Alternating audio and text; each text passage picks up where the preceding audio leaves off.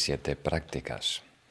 Como hemos acordado, al comienzo de cada sesión voy a atender las preguntas de la lección anterior y luego comenzamos con la lección de hoy, que será la segunda estrofa. Entonces eh, le pido a nuestro equipo aquí que nos ayude con, con las preguntas y trataremos en 20 minutos de atender a todas las posibles. Muy bien, muchas gracias Lama. La primera pregunta es de Roy Bati y pregunta, si la práctica de los bodhisattvas es estudiar, reflexionar y meditar, ¿cómo es recomendable dividir el tiempo entre esas tres actividades? ¿Hay que dedicarle el mismo tiempo a las tres? Muchas gracias. Muy bien, muchas gracias eh, Roy. Eh, como sabéis, estamos eh, respondiendo a las preguntas de la primera estrofa, ¿no? que dice, para liberar del océano de samsara, a ti y a los demás, ahora que has obtenido con tanta dificultad esta gran barca dotada de libertad y fortuna, la práctica de los bodhisattvas es estudiar, reflexionar y meditar sin distracción alguna día y noche. Entonces, como hemos dicho, es una estrofa que resume todo el camino espiritual.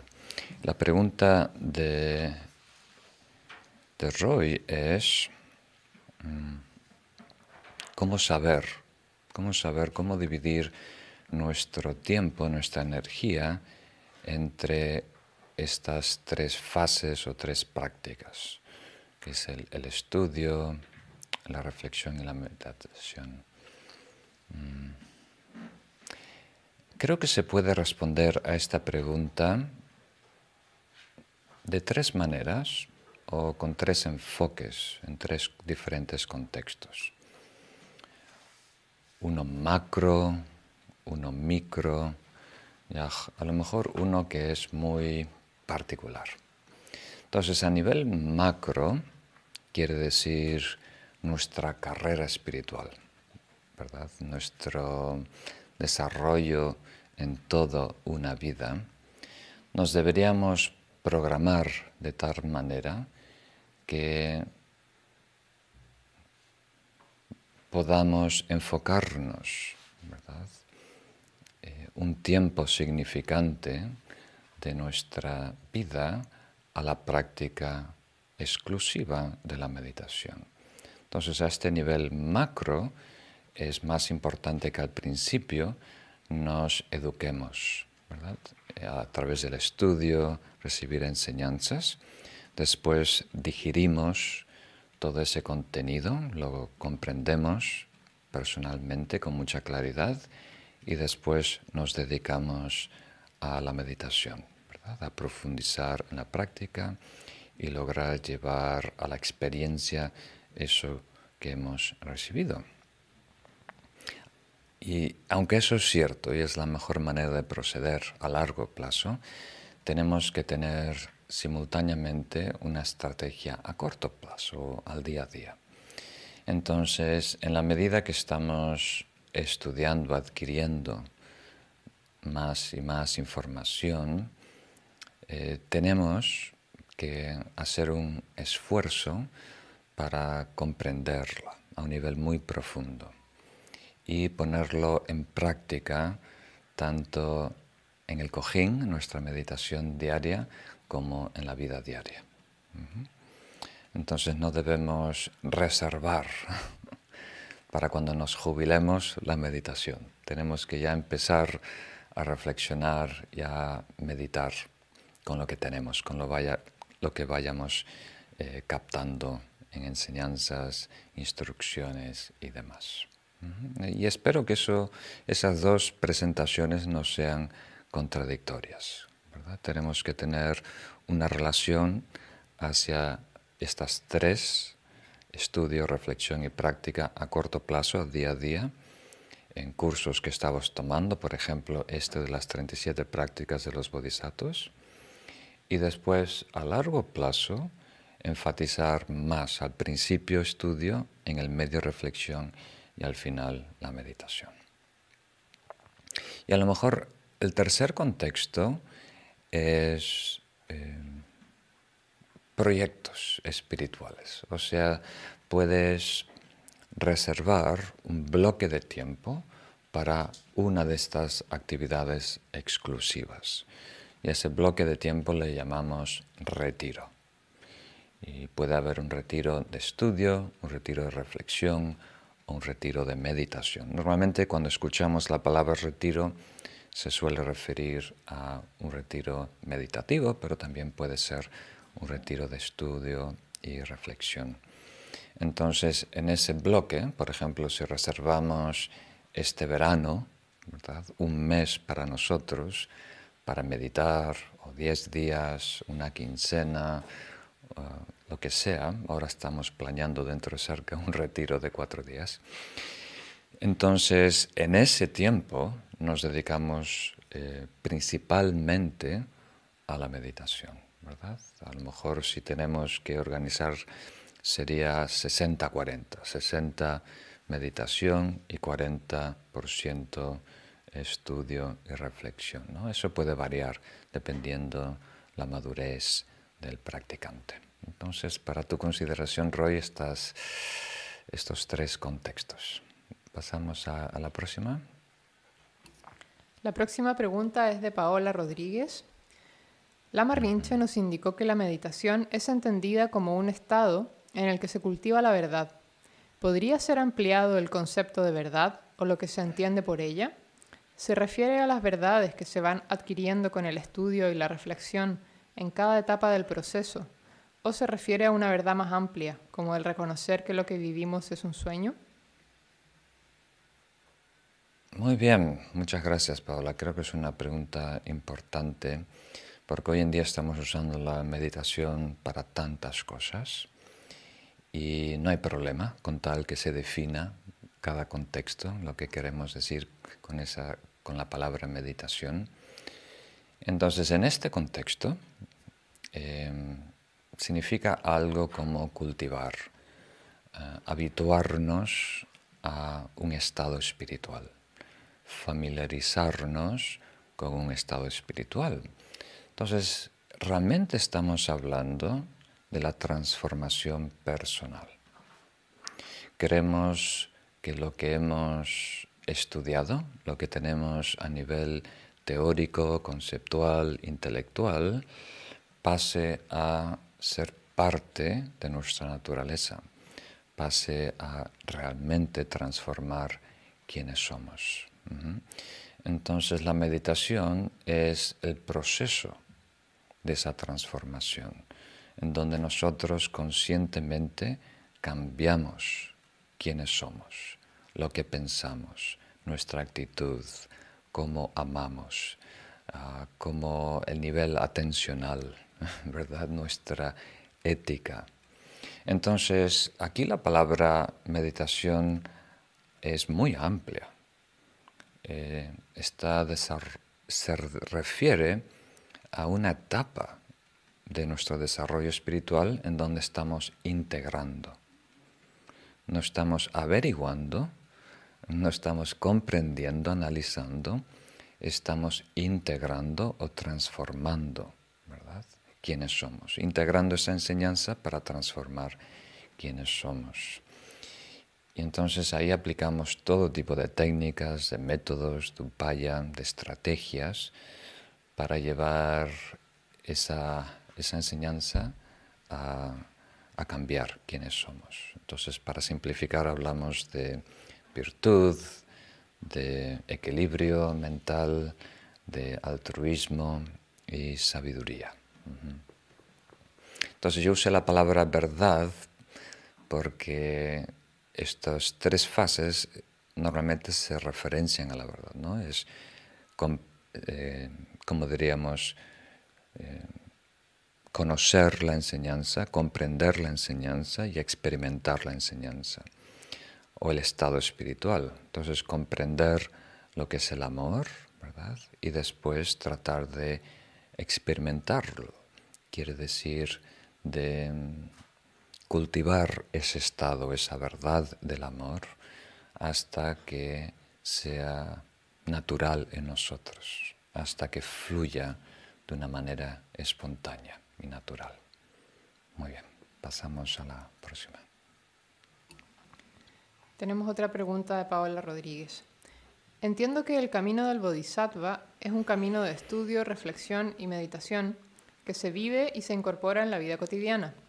Sin embargo, mi duda surge en cuanto a si son requeridos unos espacios de tiempo o dedicación mínimos, para no caer en el autoengaño de creer que se está haciendo todo lo necesario y al final ver con tristeza que se ha perdido la oportunidad real.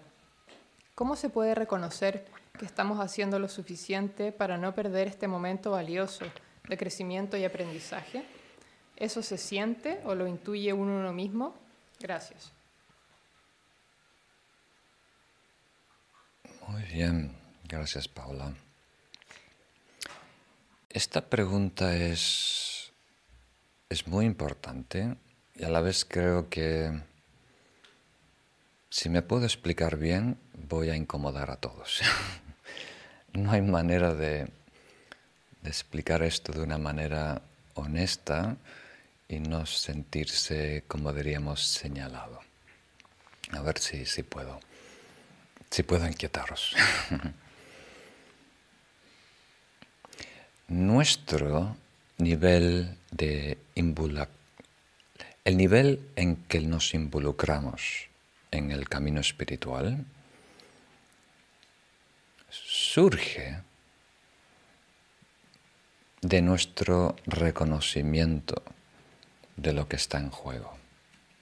O sea, en la medida que la persona reconoce lo que está en juego, lo que es la existencia cíclica, impulsada por la ignorancia del ego, el miedo al vacío existencial, las aflicciones, los patrones, el karma y demás, y después reconociendo el poder que tiene el camino trascendental, este sendero que nos ha presentado el Buda.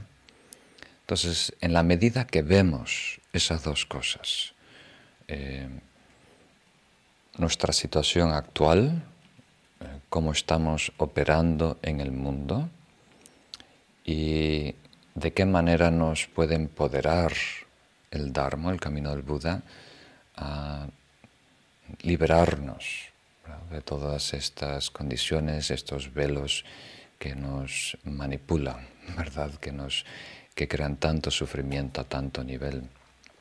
Entonces, en la medida que reconocemos lo que está en juego y el, poder, el potencial que tiene nuestra mente cuando se introduce en el camino espiritual, eh, en esa medida nos interesamos, nos involucramos, cambian nuestras prioridades, nuestros intereses, nuestros tiempos, nuestras amistades, nuestros hábitos, cambia todo básicamente.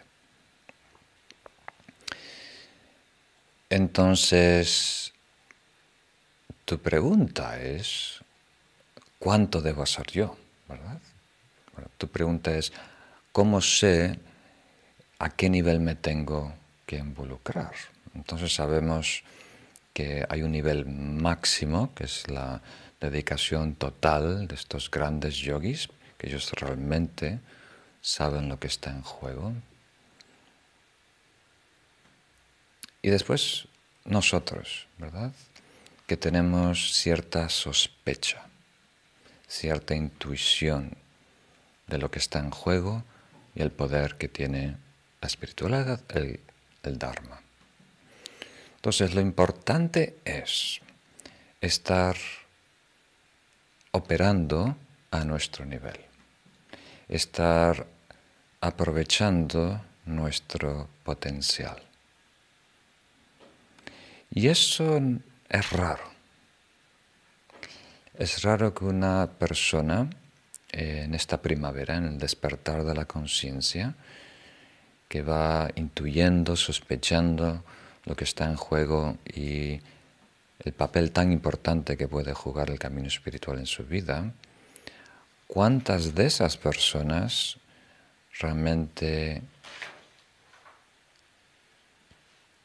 toman esa oportunidad y trabajan, operan al nivel que ellos comprenden. Porque simultáneamente hay todos otros factores que están haciendo contrapeso, que nos están, como diríamos, tirando hacia atrás, frenando, que son miedos, que son exigencias en el mundo, costumbres, vergüenza, todo tipo de cosas. Nos está echando para atrás. No nos deja operar a nivel que sabemos que podemos operar, que nos conviene a largo plazo operar. Y por eso es importante eh, todo lo que vamos a ver juntos, ¿verdad? Para estar lo más informados posibles, para tomar la mejor decisión posible a nuestro nivel. Y no como tú sospechas ya, que es una buena, muy buena sospecha, de no arrepentirnos en 10 o 20 años de haber traicionado, ¿verdad? habernos traicionado nosotros mismos. Eso es, eso es realmente lo que más duele. Entonces vale la pena pensarlo bien. Hay mucho en juego, como hemos visto en esta estrofa número uno de la semana pasada. No todos se encuentran en esta situación. No todos están en un despertar de la conciencia y simultáneamente tienen acceso a un camino profundo y transformador. Entonces, si tienes esta oportunidad, eh, realmente vale la pena considerarlo seriamente. Tomar un bloque de tiempo en donde reflexionas y te planteas, ¿verdad? ¿Cómo voy a ver mi vida, esta situación, el desarrollo espiritual en 10 o 20 años? ¿Te imaginas cómo lo verá tu mejor versión, la más madura, la más libre en el futuro? Entonces una, es una muy buena pregunta. Y al principio dije que si soy claro debería inquietaros porque esta respuesta nos dice, vamos a descubrir que nunca vamos a estar viviendo a nuestra máxima capacidad. Nunca vamos a estar aprovechando a lo máximo eh, nuestra oportunidad espiritual, ¿verdad? Por todo lo que arrastramos, todos los apegos, todos los dogmas personales, las dependencias y demás. Entonces, eh, creo que lo demás se va, se va a decir con el paso de las lecciones. De la lección 2 a 6 vamos a ver cómo mejorar, optimizar las condiciones de nuestra vida para que tengamos la mejor oportunidad en el camino espiritual. Muy bien, pasamos a la próxima pregunta. La próxima pregunta es de Sonia Graciela Herrea desde Mar del Plata. Mi pregunta acerca de esta primera presentación de las 37 prácticas es sobre la meditación. ¿Cómo lograr realizar la práctica meditativa de manera personal, soltando la meditación guiada? Es decir, cómo salir del sitio de comodidad que consiste en dejarse guiar. Muchas gracias. Muy bien, muchas gracias Sonia.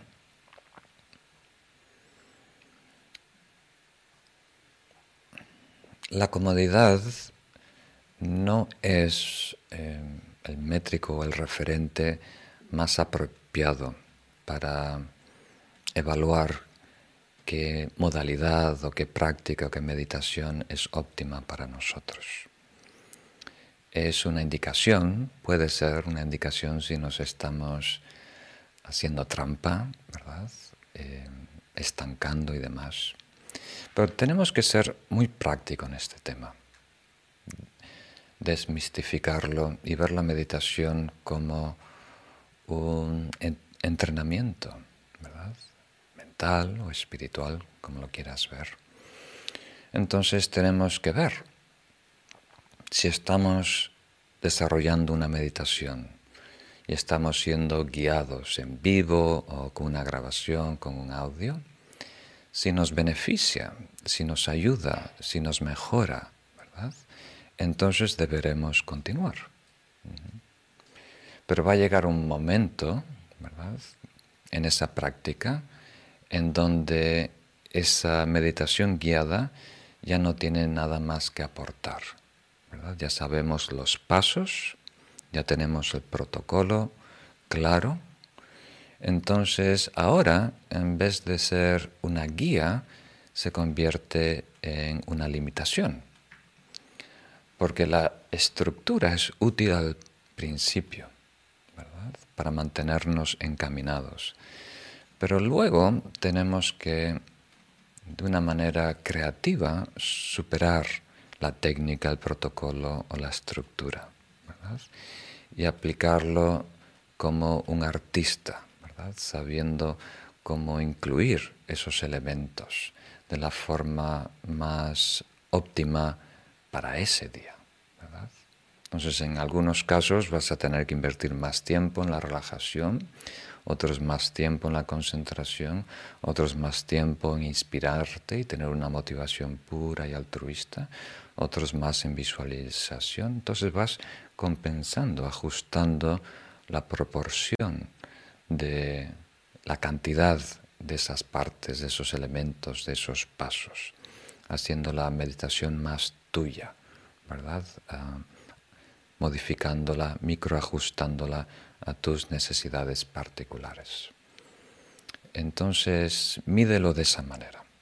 Si la meditación guiada te sigue aportando algo, te sigue ayudando, pero una vez que tengas la estructura, la secuencia clara, entonces es bueno emprender el viaje solo. Ahí es, eh, la meditación va a ser mucho más rica, más beneficiosa, porque va a estar más ajustada a nuestras necesidades. Muy bien, muchas gracias. ¿Hay alguna más? Sí, la última pregunta es de Susan. Querido maestro, tengo una duda referente a las posibilidades reales de una persona para liberarse.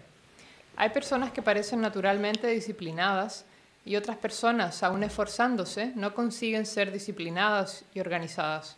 Parecen rasgos inamovibles de la personalidad. Si para seguir el Dharma es necesaria la disciplina, ¿realmente es posible cambiar ese rasgo? Si una persona se mueve de forma más intuitiva, creativa, pasional, en lugar de avanzar de forma más organizada y lineal, pero tiene un profundo interés en alcanzar la verdad y liberarse, ¿Tiene esta persona alguna posibilidad real de alcanzar esa aspiración? ¿O debería resignarse a hacer lo que pueda con la personalidad que le ha tocado y tratar de acumular mérito con la esperanza de renacer en un cuerpo y personalidad más propicios para su liberación? ¿Cómo contempla el budismo los rasgos personales de cada persona? ¿Son fruto de la herencia genética, el karma? ¿En qué medida esos rasgos se pueden cambiar? Muchas gracias. Muy bien, una pregunta completa, muy contextualizada.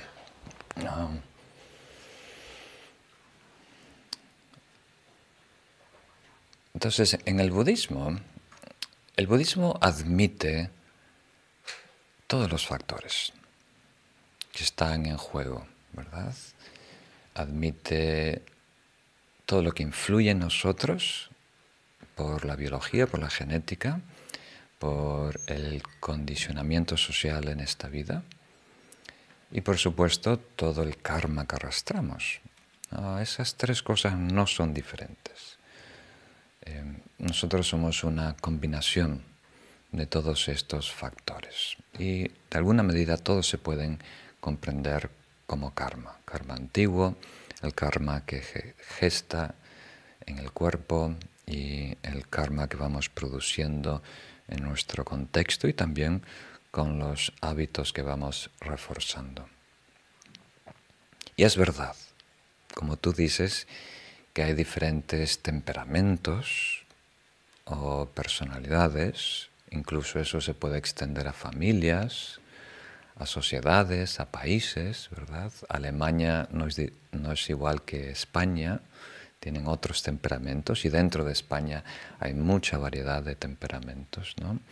Hay personas que están más organizadas, más disciplinadas y otras que están más o menos. Imagínate, imagínate que de repente hay una crisis. Puede ser un, como un terremoto, puede ser una guerra, y de repente somos llamados a el ejército. No importa la edad, no importa el género, todos aquí reunidos, a lo mejor somos 100 personas, todos tenemos que hacer servicio militar por dos años. tenemos que en una semana reportar a un cuartel, ¿no? Y vamos a ese cuartel, nos dividen en grupos de 20 personas, en dormitorios grandes, y a cada grupo de 20 personas le toca un sargento, ¿no? Cada soldado, cada soldada, cada uno de nosotros tiene su catre, ¿no? un pequeño armario, closet, eh, ropero, un pequeño baúl y su catre, su cama, y nada más. ¿no? Entonces, el primer encuentro, el primer día, ¿no? cuando entra por la puerta el sargento y se introduce, ¿no? ya se nota las diferentes personalidades, temperamento, alguien tiene todas las cosas encima de la cama, alguien ya perdió un zapato, no todo eso pero al cabo de una semana, ¿verdad? Cuando el sargento entra por la puerta, todos se plantan firme al pie de la cama dicen, buenos días. Y está la cama perfectamente hecha, ¿verdad? Los botones lustrados, todas las camisas en orden, hasta los calcetines doblados, después de una semana todos. Porque el que no lo hizo, ¿verdad? El jueves o el miércoles, tuvo que correr 10 kilómetros en la lluvia. O tuvo que limpiar los azulejos del baño con un cepillo de dientes.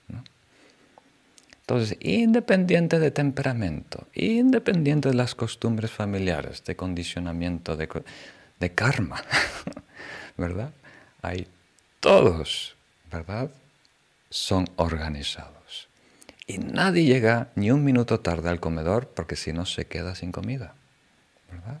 Nadie llega ni un minuto tarde ¿verdad? a las, ¿cómo se dice?, presentación de bandera lo que sea, porque si no tiene que hacer 50 flexiones. Entonces de repente se evaporan todas las pamplinas y todo el mundo es muy disciplinado, muy organizado. Pareciera que todo el mundo tiene la misma personalidad, el mismo temperamento, que todos son el mismo, eh, como diríamos, signo zodiaco. todos nacieron el mismo día, ¿verdad? Hasta el mismo corte de pelo, qué raro. Ok, no quiero ser muy severo con vosotros. Ahora viene mi lado tierno y compasivo. Sabiendo que esto es posible, ¿verdad? que cuando realmente nos encontramos en una situación exigente, cuando hay algo que nos exige, nosotros vamos a cambiar, acomodarnos, sin excusas, sin pamplinas, vamos a cumplir con las expectativas. ¿no? Entonces, sabiendo que es posible para algo tan vulgar ¿no? como servir en el ejército, ¿verdad? Y pelear una guerra. Entonces deberíamos, ¿verdad? Por lo menos tener ese nivel de participación, de disciplina, para algo tan noble como es el camino espiritual para el beneficio de todos los seres. Tenemos ese potencial. Entonces, no nos debemos tratar como un sargento, ¿verdad? Y, si tenemos esa costumbre hay que corregirla porque algunas veces nos hablamos de una forma muy severa que es contraproducente. Pero sí tenemos que ser transparentes, honestos y tratarnos con el respeto y la madurez que debemos. Y ahí no entran excusas ni pamplinas. Yo siento, yo prefiero, me gustaría. Realmente tenemos que empezar a ser como queremos ser, actuar como nos conviene actuar, a comportarnos y organizar y estructurar nuestra vida de la manera más ventajosa. Y hay que resolverlo. Esto merece energía y tiempo porque hay mucho en juego. Como tú dices, no podemos ser exitosos en el camino espiritual em, inspirándonos puntualmente, sintiendo que me apetece meditar, ¿verdad? Casi como un cantante de flamenco que siente el, duende, ¿no? Esto, la inspiración es buena, la intuición es buena, pero si queremos realmente transformarnos, tenemos que ser regular, tiene que haber continuidad. Y eso tiene que partir de nosotros, no es algo que ocurre, que nos va a pasar. Es algo que nosotros tenemos que armar con mucho cuidado, con mucho cariño y con mucha sinceridad y disciplina. Muy bien. Bueno, creo que hasta aquí llegamos. Pasamos ahora, si os parece, a la próxima lección, a la lección número 2 de las 37 prácticas. Y para empezar de una manera auspiciosa, eh, vamos a recitar, aunque sea dos oraciones, para generar una aspiración positiva y ser inspirados, ya que estuvimos hablando en varias preguntas sobre la inspiración, refugio y bodhicitta. Tomo refugio en el Buda, el Dharma la Asamblea Suprema hasta alcanzar la perfección. Lograré la iluminación para el beneficio de todos los seres con el mérito de las acciones generosas y las demás virtudes. Tomo refugio en el Buda, el Dharma la Asamblea Suprema hasta alcanzar la perfección. Lograré la iluminación para el beneficio de todos los seres con el mérito de las acciones generosas y las demás virtudes. Tomo refugio en el Buda, el Dharma y la Asamblea Suprema hasta alcanzar la perfección. Lograré la iluminación para el beneficio de todos los seres con el mérito de las acciones generosas y las demás virtudes. Puedan todos los seres tener la felicidad y las causas felicidad puedan ellos estar libres de sufrimiento y las causas de sufrimiento. Puedan ellos nunca separarse de la felicidad sin sufrimiento. Puedan ellos permanecer en ecuanimidad, libres de parcialidad, apego y aversión. Muy bien. Bienvenidos a la lección número 2, que se va a basar en la estrofa número 2 o la práctica 2 del camino del Bodhisattva. La leo juntos primero. Vamos a seguirlo aquí. El apego a personas cercanas nos arrastra como las mareas. El odio a los adversarios nos quema como las llamas. En la oscuridad de la confusión olvidamos lo que se debe cultivar y descartar la práctica de los bodhisattvas es abandonar la tierra natal. Muy bien. Entonces es una lección un poco fuerte.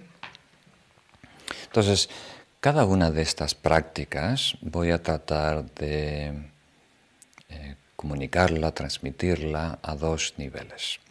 Entonces, una siendo muy leal al texto raíz, o sea, cuál es la práctica para un bodhisattva. alguien que se quiere adherir al camino budista. Y después la voy a tratar de comunicar o enseñar a un nivel más inmediato, o sea, eh, la práctica a un nivel de un meditador que quiere aplicar de forma más secular, podemos decir, de una forma más cotidiana, esta enseñanza en su, en su día a día, de una manera un poco más amplia. Entonces, permítame esas dos, esos dos niveles, así podemos atender a, a diferentes expectativas y beneficiar a todos. Y también es interesante, independiente si te consideras budista o no, saber exactamente eh, cuál era la intención del autor, ¿verdad?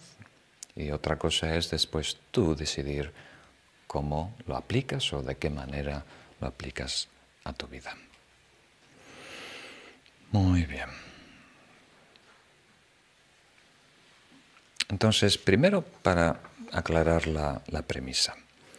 Con entrenamiento, o sea, con el desarrollo paulatino, en el futuro seremos capaces de permanecer en equilibrio, independiente a el lugar en donde estemos, con las personas con las que estemos. Vamos a ser espiritualmente autónomos, independientes. Vamos a tener esa maestría interna, esa habilidad de autorregularnos, que el entorno no los afecta involuntariamente, ¿verdad? Pero hoy en día tenemos que reconocer que sí somos vulnerables. A cierto nivel el entorno nos afecta. Y en ciertos casos estas condiciones externas son determinantes. Provocan en nosotros estados aflictivos que realmente se apoderan de nosotros. Entonces, sabiendo, comprendiendo esta realidad, el autor, Tommy Sampo, dedica estas primeras prácticas, de la 2 a la 6, para mejorar la manera que nos relacionamos, o sea, la manera que podemos mejorar las condiciones que nos rodean para que nuestra práctica, todo lo que vamos a ver, sea más provechoso y tenga la mejor posibilidad de ser efectivo. Entonces, de esta estrofa número 2 hasta la estrofa número 6, vamos a ver dos cosas. Primero, cómo eh, liberarnos de condiciones negativas o que tienen el potencial de producir estados negativos en nosotros y luego cómo desarrollar condiciones propicias para nuestro desarrollo interno. Se necesitan esas dos cosas. Eh, liberarnos de lo, de lo negativo, potencialmente negativo, y después acercarnos a las condiciones propicias. Muy bien. Entonces, con esta estrofa, con la estrofa número 2, emprendemos nuestra peregrinación espiritual dejando atrás nuestra tierra natal.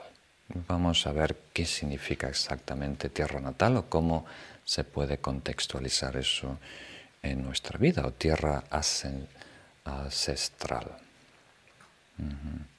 Primero hay que aclarar una cosa. Solo el que busca encuentra. Entonces, la realización espiritual no va a caer en nuestro regazo.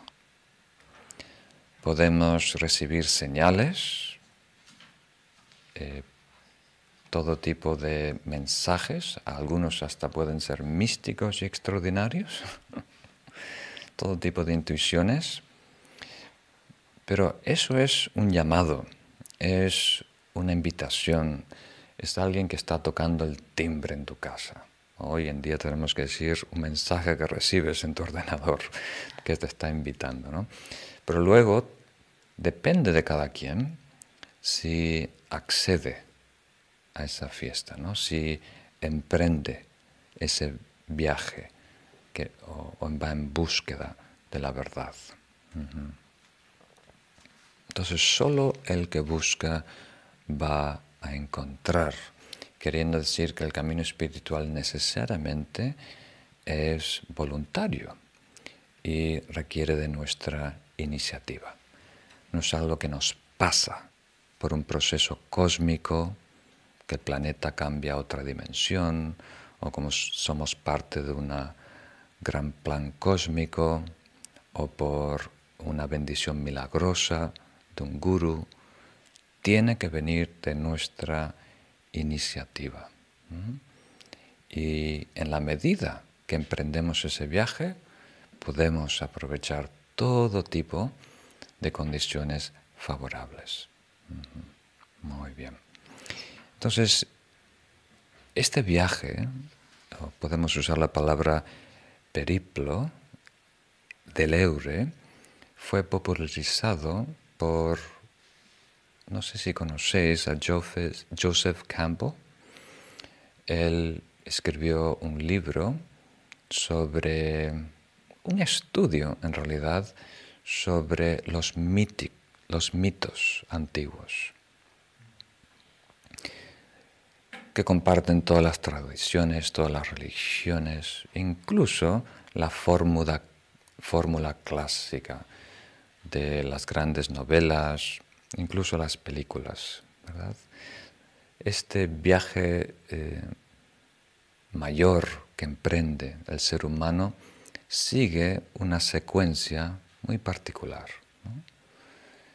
Eh, y lo que está atendiendo aquí Tommy Sampo está en armonía con, esa, con ese proceso natural que emprende todo buscador. Primero hay cierta indicación de que algo no está de todo bien, ciertas pistas, ciertos llamados, y después el héroe siempre emprende un viaje, sale de su pueblo, incluso su país, y emprende este viaje de descubrimiento donde tiene retos, ah, tiene que superar pruebas y finalmente logra cierta maestría. Y con esa maestría se cumple todo el círculo y retorna a su punto de origen como un profeta, como un héroe para aportar algo a su comunidad. Entonces, todo viaje épico empieza con esta salida a lo desconocido, esta búsqueda por la verdad o la maestría. Entonces ahora con ese contexto vamos a explicar las líneas de esta estrofa. Las primeras tres líneas están dedicadas a las tres aflicciones raíces. Si queréis un término muy budista, son los tres venenos, queriendo decir que son los tres estados aflictivos predominantes y también primarios. De ahí surgen todos los otros estados aflictivos. Y aquí no estoy usando la palabra emoción a propósito, porque como podéis ver, es difícil eh, definir la confusión como una emoción. Entonces, en el Dharma, en la psicología budista, se habla de estados aflictivos, quiere decir un estado interno que nos aflige o distorsiona nuestra percepción de la realidad. Y vemos tres, una línea dedicada a cada uno de ellos. El primero es el apego a personas cercanas, nos arrastra como la marea. Entonces la analogía para entender el apego es una corriente de agua. Eh, el odio a los adversarios nos quema como las llamas. Aquí la analogía es el fuego a toda esa gama, ese espectro que empieza con la irritación, con la aversión, con la ira, el enfado, el odio. Y la tercera línea, la oscuridad de la confusión, olvidamos lo que se debe cultivar y descartar. Aquí la secuencia cambia un poquito, pero la analogía es la oscuridad, la noche. O sea, la confusión de no saber eh, distinguir entre lo ventajoso y lo que nos perjudica, eh, nos atrapa en una neblina, en una oscuridad. Entonces, para entenderlo, em, dependiendo nuestro nivel de egocentrismo, somos más o menos reactivos. O sea, hay dos factores en juego, uno externo y uno interno. Para usar un ejemplo, vamos a usar el más fácil que es una persona irritante, ¿verdad? Y después tu habilidad de ser irritado. Entonces, el egocentrismo, esta exagerada preocupación por nuestro bienestar, casi una obsesión como nos, en cómo nos sentimos y en lo que queremos, nos hace reaccionar de una forma exagerada ante lo que experimentamos por los sentidos. Entonces, para simplificar desde la perspectiva egocéntrica, el mundo se organiza en tres categorías, tres columnas de cosas y personas. Las cosas y personas atractivas, las cosas y personas eh, desagradables y las cosas y personas neutrales. ¿Qué quiere decir? De la perspectiva egocéntrica, ¿no? ¿Qué quiere decir? Solo considerando lo que me apetece, lo que me gusta, lo que quiero, lo que necesito. Entonces, algo que percibo como atractivo, o alguien que percibo atractivo, provoca en mí la gama de deseo, de pasión, de apego, de aferramiento, de retención, de posesión, de dependencia. Y algo que es desagradable, un sabor, un sonido, una persona que yo que produce en mí una sensación desagradable, mi egocentrismo reacciona con toda la gama de irritación, rechazo, aversión, enfado, enojo, ira, odio. Y la mayoría de objetos y personas que no producen eh, sensaciones pico, ¿verdad? Ni desagradables ni agradables, sensaciones neutrales, ¿verdad? Que no activan el nerviosismo. El egocentrismo es tal, tan obsesionado consigo mismo, que sí hay una reacción tóxica, que le llamamos confusión, que se manifiesta como indiferencia. Me da igual. Toda la gama de diferencia, que es ignorancia, confusión, indiferencia. Y dije que había dos elementos, ¿verdad? Uno es nuestro nivel de reactividad o egocentrismo. Y otro es el nivel de sensación que produce ese objeto. Regresamos a la persona irritante. Si somos muy reactivos. La persona tiene que ser mínimamente irritante para enfadarnos, para molestarnos. Si tú estás de mal humor, la más mínima palabra, gesto, hasta la manera que respira una persona te puede molestar. Está respirando muy fuerte. muy bien. ¿Tiene sentido? Pero si tú, en la medida que reduces tu egocentrismo, tu reactividad, puedes tolerar eh, objetos o personas más adversas o más eh, que, producen sensaciones de malestar. ¿Captan esa idea?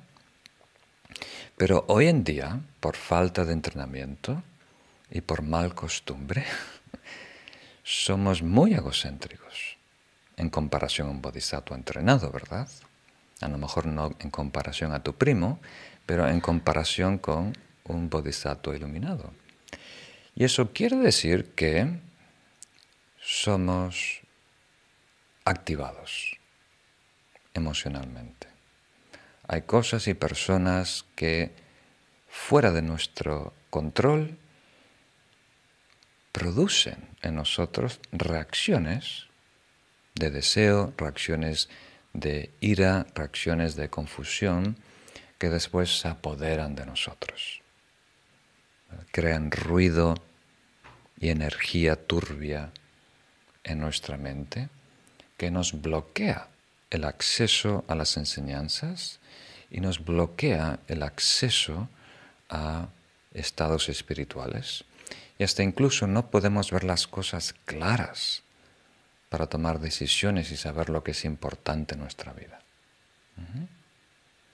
Entonces, estés en donde estés en tu desarrollo personal o espiritual, tenemos que admitir que hoy sí somos vulnerables hasta cierto nivel.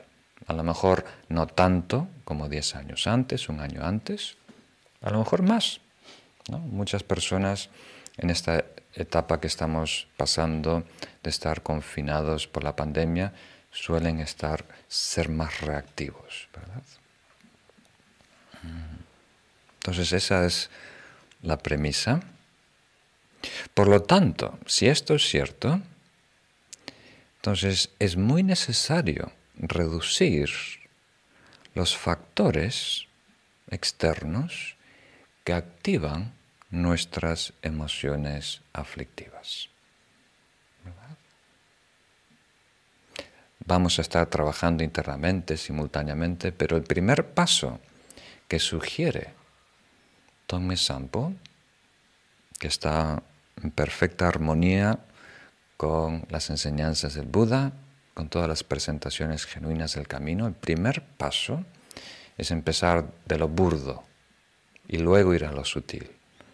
Empezar allá afuera en el mundo, lo, en lo material, y reducir la aproximación, el contacto que tenemos con situaciones, en este caso, lugares, lugares que puedan provocar reacciones adversas o estados aflictivos en nosotros.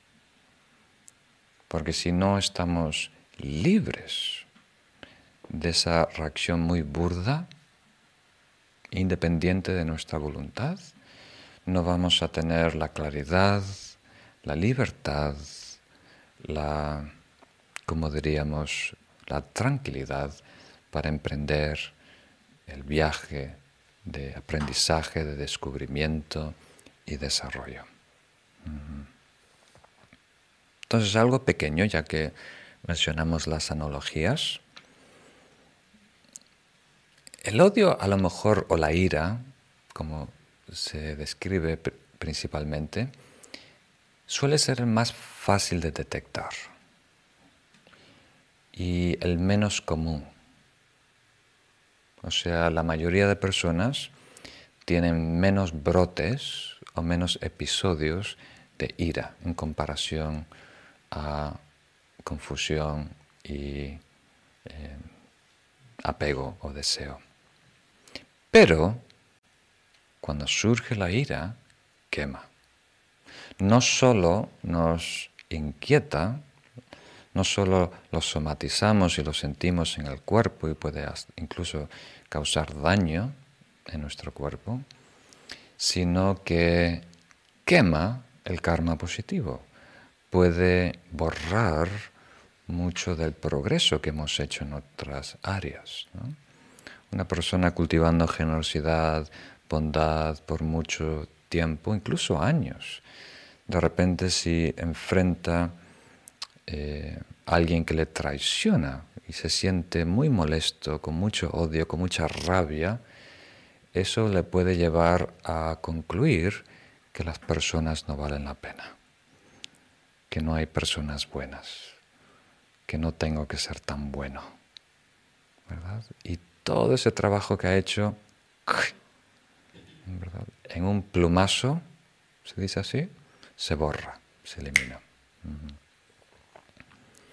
Se dice que el apego es como una marea porque no nos damos cuenta que nos está arrastrando.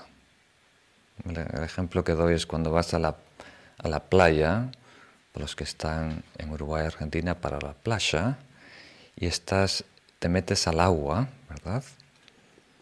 Y algunas veces no estás ni nadando, Eh, haces pie, el agua te da más o menos por el pecho. Y estás ahí brincando de vez en cuando con las olas, eh, jugando con tus primos o con tus hijos, lo que sea. Y de repente, al cabo de solo 10 o 15 minutos, sin darte cuenta, el agua te ha desplazado 50 metros. Encaras la playa otra vez y tu sombrilla está en la otra punta. Entonces, muchas veces no identificamos em, cuando estamos arropados, eh, encadenados, vamos a ser un poco más fuerte, eh, arrastrados por el deseo, el apego, el aferramiento. Porque se acerca a nosotros como si fuera algo lindo, algo agradable, algo dulce, algo atractivo, algo, un amigo que nos acoge cálidamente, pero sin darnos cuenta nos aleja de donde queremos estar, de donde hemos elegido estar.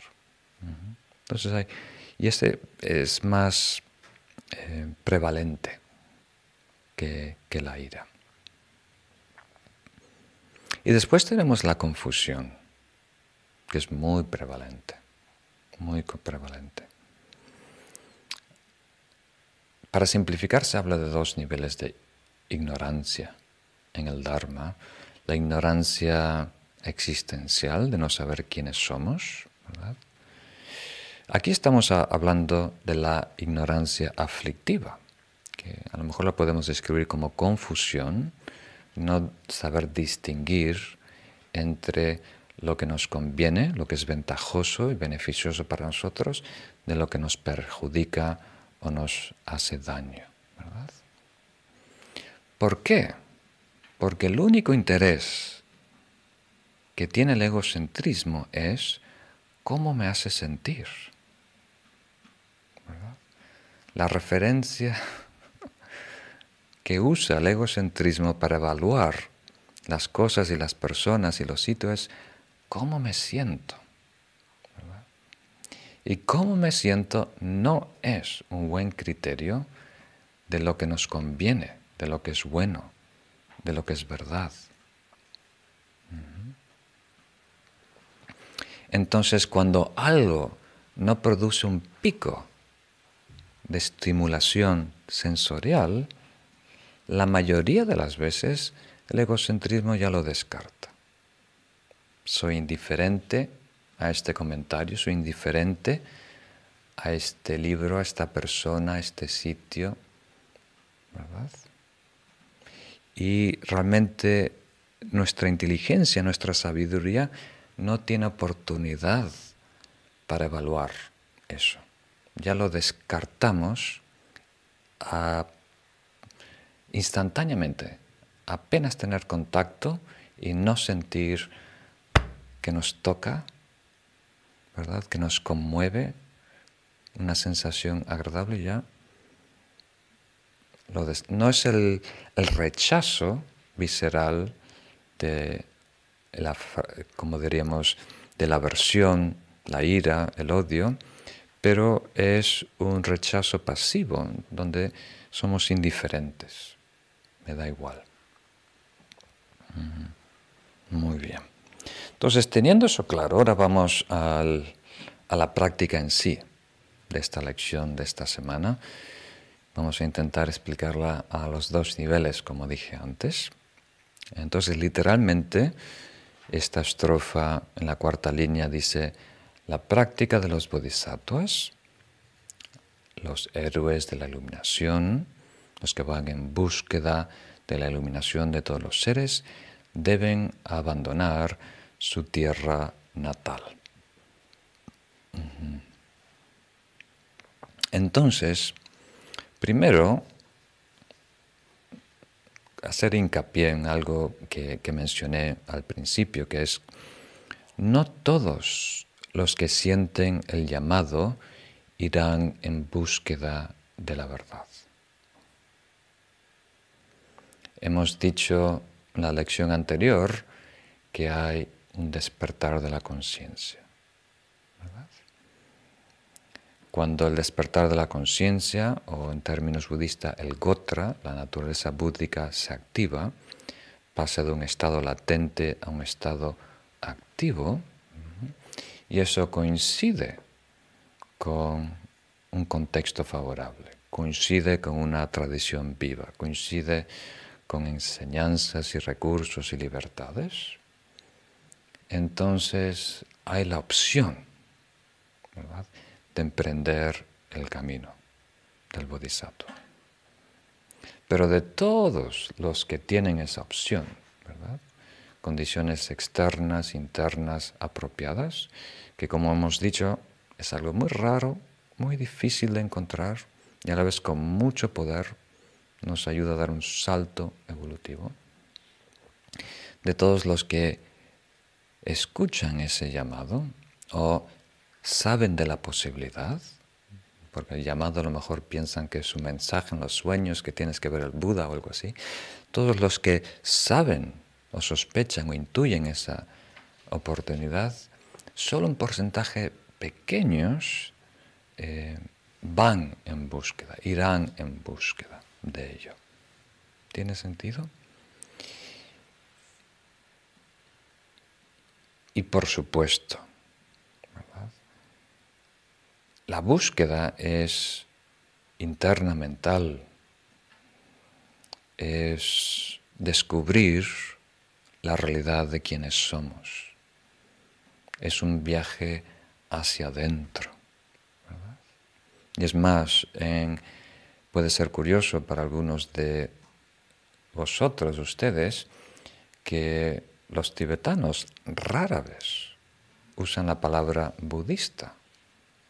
Es raro que aparezca esa palabra en un texto, tiene que ser un texto muy, moderno, una revista. Entonces suele aparecer un término que es nanpa, que quiere decir, nan es interior, y Pa es el que lo personifica. ¿Cómo se diría en castellano? Pues me entendéis, ¿no? Eh, entonces, Nampa es el que se interioriza, el intranauta, el que busca la verdad dentro de sí mismo a diferencia de lo que la comparación que tenía el budismo de todas las tradiciones en la antigua India, que la búsqueda siempre es hacia afuera, hacia ciertas divinidades y ciertos paraísos y demás, es una búsqueda adentro. Entonces, ese es el enfoque principal del Dharma, del camino del Buda, descubrir la verdad de quienes somos, interiorizarnos. ¿no? Ser un nampa. Esta palabra intranauta puede ser un poco raro para algunos. Pero hoy en día, ¿verdad? Aunque queremos, no podemos. Porque estamos muy anclados en el mundo material. Muy anclados en el lugar, muy anclados en la casa, muy anclados en nuestras relaciones y cada vez más. Hace miles de años casi todas las poblaciones eran nómadas, ¿verdad? Hoy existen muy poquitos nómadas. Entonces, una vez que eh, plantamos semilla, ¿no? tiramos el ancla, armamos nuestra, nuestro cuartel, nuestra, como diríamos, casa, nuestro hogar, todo eso nos afecta enormemente. Nos limita en cierto sentido en esa búsqueda. Entonces aquí, a este nivel macro, ¿verdad? El, el camino de un yogi o de un bodhisattva, el primer paso es asegurarse que no tiene esas limitaciones del lugar en donde nació, de su pueblo central. Incluso muchas veces se habla del camino del yogi errante, que es una fase que debe emprender algunos practicantes muy avanzados. Y a ellos se les recomienda ir sin rumbo a propósito. Y abrirte a la espontaneidad o del karma que vas generando. Entonces, apenas llegas a un pueblo y tienes el mapa mental de ese pueblo, ya deberías saltar al próximo. Apenas en ese pueblo ya empiezas a conocer a personas, saber su apellido, ya es tiempo de mudarte a otro pueblo. Para, el yogi que está en esa fase de errante, de peregrino, ¿verdad? ¿Mm? En donde está viviendo la espontaneidad de su karma, sincronizando su karma. Entonces, para los bodhisattvas, como Tommy Sampo, para iniciar esa gran carrera, ese viaje del héroe espiritual, deben salir de su contexto, introducirse a un contexto nuevo sin estructura y sin, como diríamos, mm, límites, sin predefiniciones, sin prejuicios. Y ahora vamos a llevarlo más a la práctica inmediata. Lo que, como todo meditador, debería relacionarse con esta práctica, esta segunda práctica del Bodhisattva. La manera muy simple de decirlo es, debemos salir de nuestro nido. Algunas veces se puede entender como nuestra zona de confort, pero tiene una explicación un poco más amplia. El primer paso es identificar los factores que activan nuestras emociones negativas reflexionar con mucho cuidado y después a nivel operativo ver en el día a día lo que realmente te está manipulando, lo que realmente te provoca, qué sitios, qué personas, qué cosas, qué actividades son catalizadores o, gatillos para producir emociones aflictivas en ti. Y luego, la práctica de esta lección de esta semana es conscientemente a propósito crear distancia entre nosotros y las cosas que nos dañan.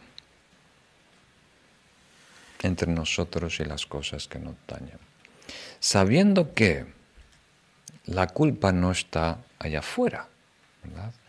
No, hay algo que es dañino para todos. No hay una persona que irrita a todo el mundo, necesariamente. Aunque hay algunas personas que reciben muchas nominaciones para ese premio, ¿verdad? Pero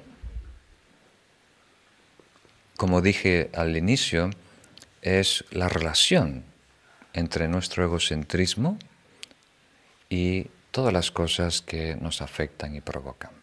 De estas tres maneras para simplificar.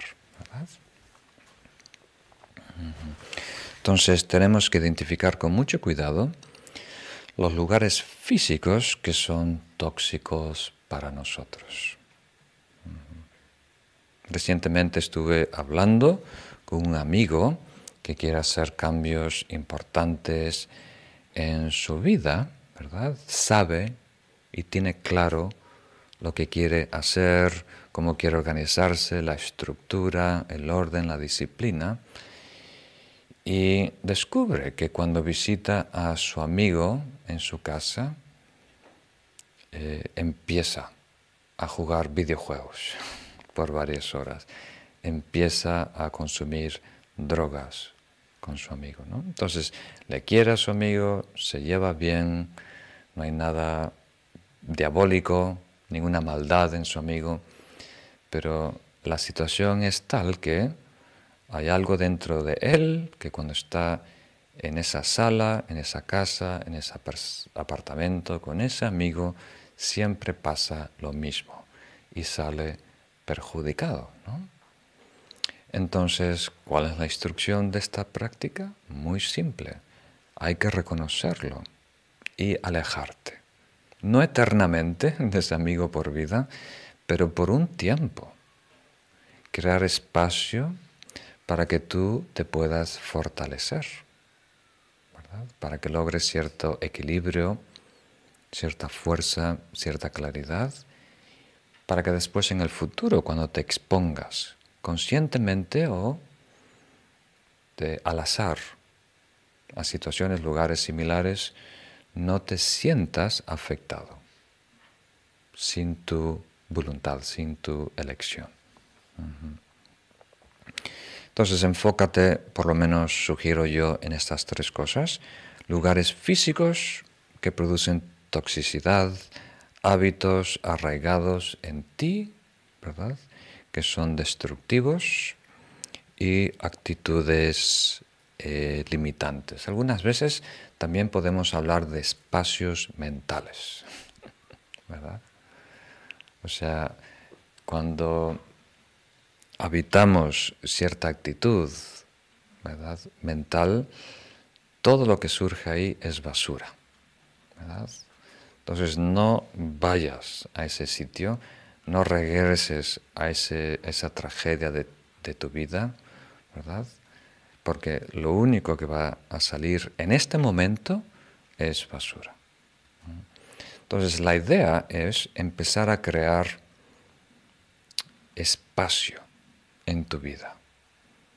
Eh, un espacio en donde estés libre de cosas tóxicas para que puedas atender la toxicidad dentro, las inconsistencias dentro, o por lo menos reforzarnos, aumentar nuestra claridad, nuestra atención, nuestro equilibrio psicológico, aumentar nuestro amor y compasión para reducir la reactividad del egocentrismo, mejorar nuestra perspectiva, tener una visión cada vez más clara de quiénes somos, nuestra vida, nuestro propósito y también cierta autodisciplina, adoptar un código ético ¿verdad? y tenerlo bien integrado en nosotros.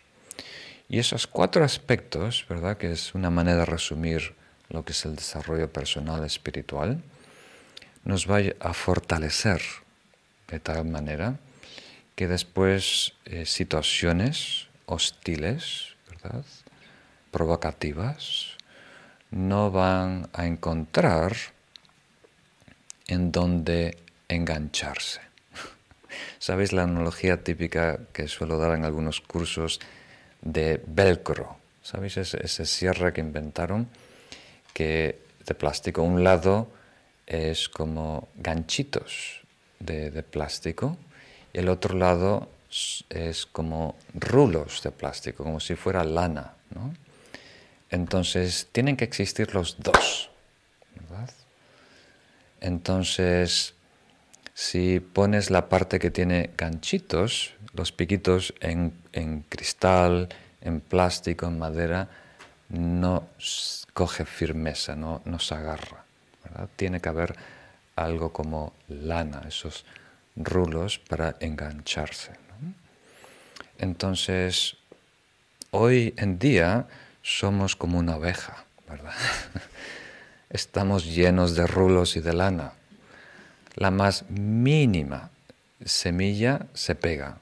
¿Sabéis? En, el campo algunas veces hay, arbustos que tienen como semillas que tienen espinas o pinchos y, y, pasan los perros y se le ponen por todos sitios, ¿no? Y las ovejas me imagino aún más. Pues nosotros somos así. Tan enrulados estamos, ¿verdad? Que la más mínima, ¿verdad? Gancho, semilla, impureza, queda impregnado, queda atascado, ¿no? Y después no solo queda esa semilla ahí, es un poco diferente al perro y a la oveja, empieza a germinar en nosotros, ¿no? De repente tenemos la panza y empiezan a salir todo tipo de brotes y plantas y viñas que nos enredan y nos empiezan a asfixiar. Ya, llevé la analogía muy lejos. ¿eh? Entonces, este proceso es de quitar los rulos, básicamente, ¿no? enderezarnos para que no tengamos ninguna manera que sus ganchos externos se puedan adherir a nosotros, nos puedan afectar o, contaminar. Muy bien. Entonces, en resumen, estamos emprendiendo un viaje muy interesante. En esta lección del 2 al 6 vamos a enfocarnos en mejorar las condiciones en las que nos encontramos, externas e internas, y tiene dos, aspectos. Una es eliminar condiciones desfavorables y adoptar condiciones favorables. Y en estas primeras dos lecciones, la 2 y la 3, empezamos ese proceso de mejorar nuestras circunstancias. Independiente a donde tú estés en tu vida en este momento, independiente a tus obligaciones o responsabilidades. Podemos tomar decisiones para mejorar. Mejorar a qué nos exponemos, con qué nos relacionamos, qué espacios externos e internos habitamos. es muy importante que tú empieces a tomar decisión o control de esos espacios deberíamos ser más selectivos a qué nos exponemos. Porque hoy en día nuestra situación interna es tal que somos vulnerables. Y en ciertos lugares, ciertas actividades, ciertas personas, garantía que vamos a producir en nosotros un estado aflictivo. Entonces nos tenemos que cuidar, nos tenemos que querer bien, tenemos que empezar esta primera fase, que es una fase preventiva. Como dice uno de mis maestros, los tontos padecen de los problemas, los inteligentes los saben solucionar, pero los sabios saben prevenir. Entonces, los sabios, si queremos ser lo más sabios posibles, debemos hacer todo lo posible para anticiparnos y prevenir todos esos puntos de contacto que llevan al conflicto, que llevan a estados mm, dañinos en nosotros. Entonces, una enseñanza muy práctica por decirlo así, que debemos eh, considerar seriamente, porque hoy en día no se trata todo de buena voluntad, de querer ser alguien, de querer desarrollar un estado noble, de querer tener experiencias espirituales. No es suficiente querer. Tenemos que ser muy pragmáticos y realmente crear las condiciones que garantizan esos estados nobles y virtuosos. El primer paso como diríamos, es eliminar todas las condiciones desfavorables. Muy bien. Entonces, por favor, reflexionar sobre estos puntos esta semana. Si tenéis alguna pregunta sobre esta segunda estrofa, por favor ponerla en los comentarios y el, equipo me las presenta la semana que viene y la atenderemos al principio de la próxima, próxima sesión. Y si podéis, también vamos a poner en el curso en línea. Sabéis que esta transmisión que hacemos todos los sábados en YouTube también tiene un curso paralelo en nuestra página y ahí tenemos otros materiales y vamos a poner una, una meditación guiada para todos aquellos que aún no tienen una práctica diaria para desarrollar eh, una meditación, yo sugiero de media hora por día sería muy bueno para ayudar a integrar todas estas prácticas en nuestra vida.